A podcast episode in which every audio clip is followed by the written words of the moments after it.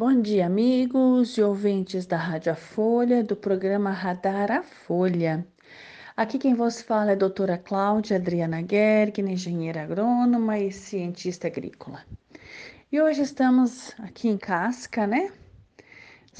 perto de Santo Antônio do Palmo, onde estamos fazendo o evento, aquele, aquele treinamento para aprender a fazer a multiplicar micro-organismos, fazer adubo, né? Adubo mesmo, adubo para soja, para o milho, para o trigo, para o feijão, para o arroz, para 10 hectares, 20 hectares, 50 hectares, já utilizamos para 10 mil hectares.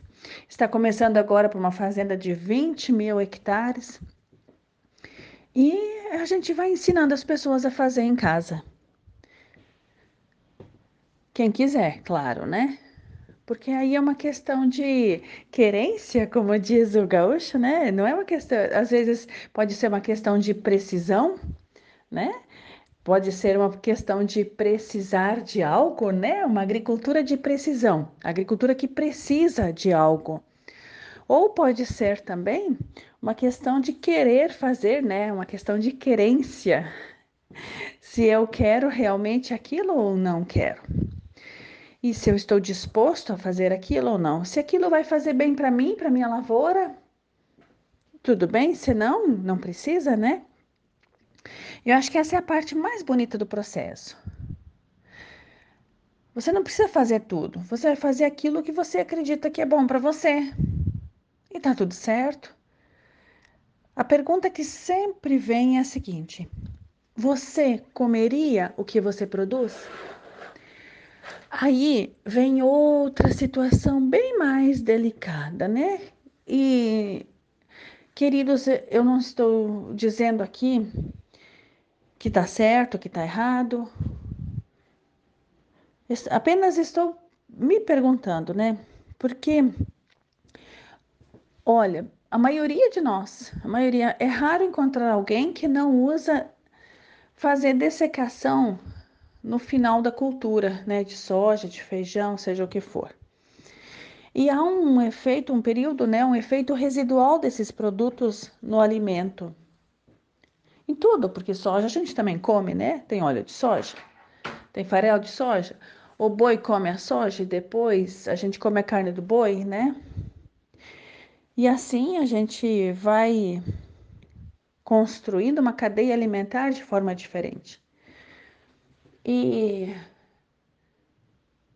sem julgamento ainda, né? Olhando apenas de fora e dizendo: tem outra forma de fazer? Tem.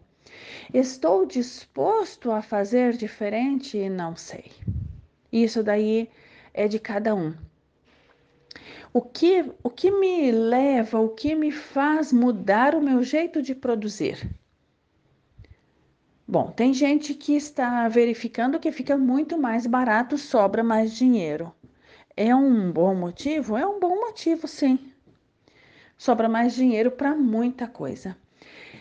Para algumas pessoas começa a sobrar dinheiro, não é que sobra mais. Antes não sobrava e agora sobra pelo menos um pouco, né?